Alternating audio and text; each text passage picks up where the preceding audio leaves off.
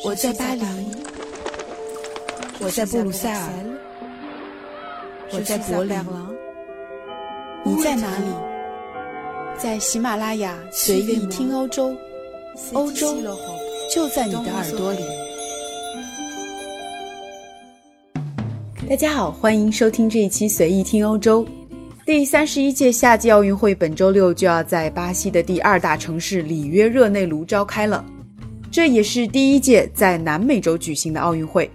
如果你一直关注有关奥运的新闻，那么大概会感到一直被层出不穷的负面新闻包围着。巴西在今年四月弹劾了总统罗塞夫，这场政治危机还在继续的发酵中，导致巴西连参加开幕式的元首都没有。而俄罗斯的田径队、举重队和其他的一些运动员因为兴奋剂的丑闻被禁赛的局面，也让即将到来的赛事失色不少。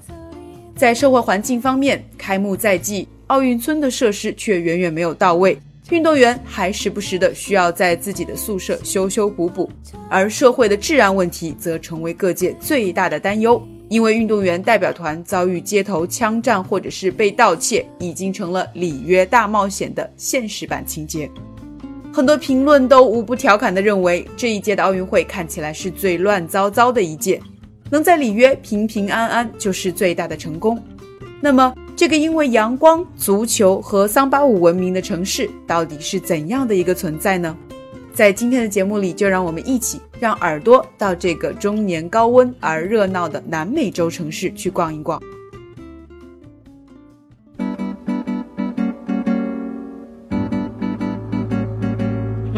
虽然是位于巴西东南沿海的城市，但是里约热内卢的城市面貌却处处有着欧洲的影子。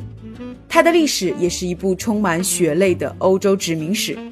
曾经盛极一时的欧洲航海帝国葡萄牙，还有殖民帝国法国的影响在这里无处不在。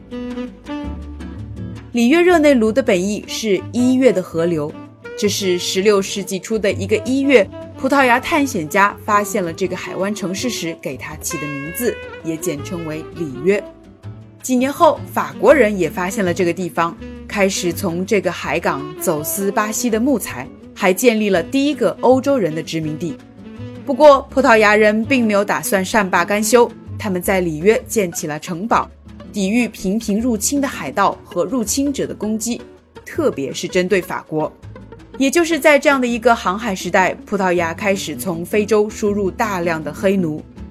在18世纪，葡萄牙人在巴西发现了黄金和矿石，于是把里约作为港口，将他们输出至欧洲。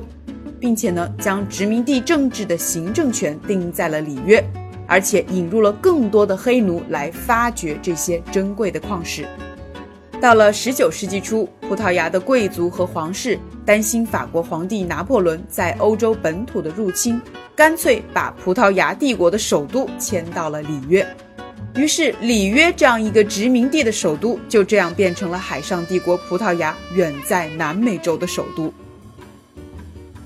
当时，葡萄牙贵族的到来使大量的里约原住民被迫迁移，一直到1822年，佩德罗一世宣布巴西独立，他定都里约。不过呢，将政治和经济中心迁移到了440公里以外的另一座沿海城市圣保罗。在19世纪末，巴西的共和制代替了君主制，不过仍然有22万非洲奴隶继续被运到里约，至此。这里便混居着葡萄牙人的后裔、非洲人的后裔，还有葡萄牙人和黑人的混血，也为这个城市延续至今的多种族、贫富差距悬殊的背景奠定了基调。按照里约目前的城市格局，旧城区是在中区，游客聚集、世界著名的海滩在南区，工业区在北区，而新建的开发地区呢是在西区。市中心是市内的金融和商业心脏所在。这里容纳着葡萄牙殖民时期所建的大部分的建筑，包括皇宫和大教堂等等。市政剧院也部分的复制了巴黎歌剧院的风格。这些建筑都是城市的地标性建筑。本届奥运会的奥运村和比赛的场地设在城市的西区，这里有着高级的住宅大厦、豪华的购物中心，当然也混有棚户区。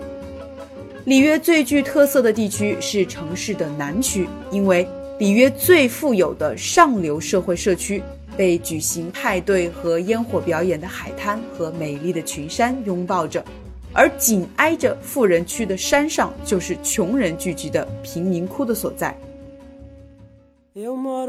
大大小小的贫民窟仅在里约市就有五百多个，聚集了一百五十多万人口。占整个城市城区人口的四分之一。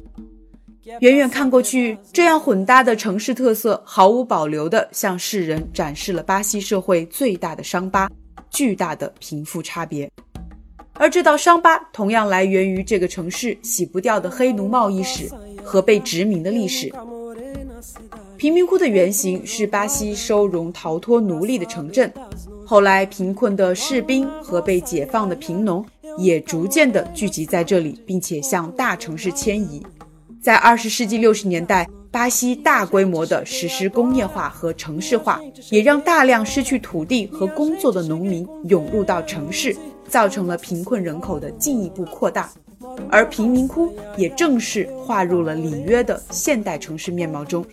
尽管它的色彩并不光鲜。贫民窟地区往往聚集了毒品犯罪、团伙斗殴、警察暴力、卫生条件简陋等等社会问题。许多恶名昭彰的贫民窟都主要由帮派毒枭所控制。民宅墙上的弹孔记录着一次次帮派火拼时的暴力场景。即使是在白天，看到路边贩售毒品也并不是新鲜事。游客或者是这一次奥运团队所碰到的偷盗或者枪战，恐怕。只不过是窥豹一般。不过，贫民窟的孩子们就在这样的环境中成长着，踢足球和放风筝是他们最重要的活动。几年前，一位巴西艺术家的作品《放风筝的孩子们》在纽约佳士得拍卖中获得了一百四十四万美元的成交价，描绘了一幅梦境般的孩子们快乐放风筝的作品。这是一件四十年代的作品，但是这样的场景如今在贫民窟地区的平地上还经常可以看到。在手机时代到来之前，黑帮毒枭们会通过放风筝来通风报信，躲避警察的突击。如今，放风筝已经成为贫民窟孩子们最重要的比赛活动，也和他们的荣誉和骄傲紧紧地联系在了一起。贫民窟层层叠叠的楼房太高。这些孩子就聚集在立着一排排白色十字架的坟地里放风筝。贫民窟里的一位成年人这样回忆道：“除了上帝和我的孩子们，让风筝在头顶升起是我的生命最大的意义。”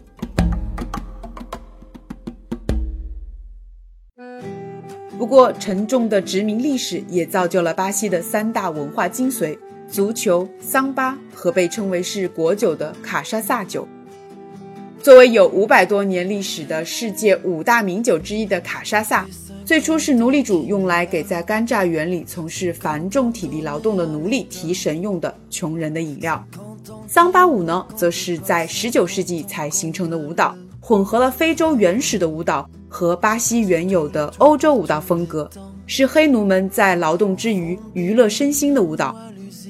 而巴西最大的国宝。则当之无愧是轻灵曼妙的足球风格。它最初呢，则是来源于巴西足球在一九三三年进入职业化以后，黑人球员在和白人同场竞技的时候，避免自己的身体和白人球员发生身体碰撞的一种灵活的踢法。他们把桑巴舞的动作融入了足球，善用假动作控球灵活，最终造就了全世界独具艺术感染力的足球风格。里约这个大都市的现代基调也别有一番风情，因为拥有美丽的阳光海滩的里约，还有另外一个名字叫做狂欢。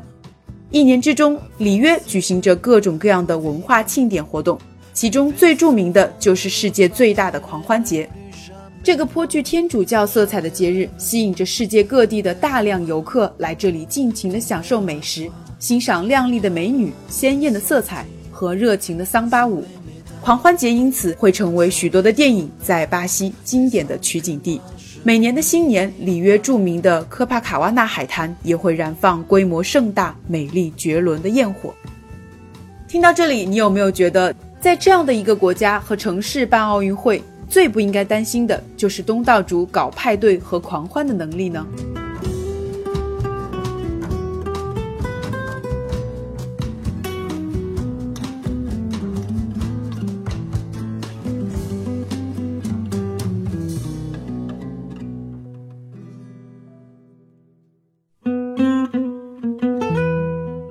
其实，每届奥运会在发令枪正式打响之前，媒体的工作大多是负责抱怨。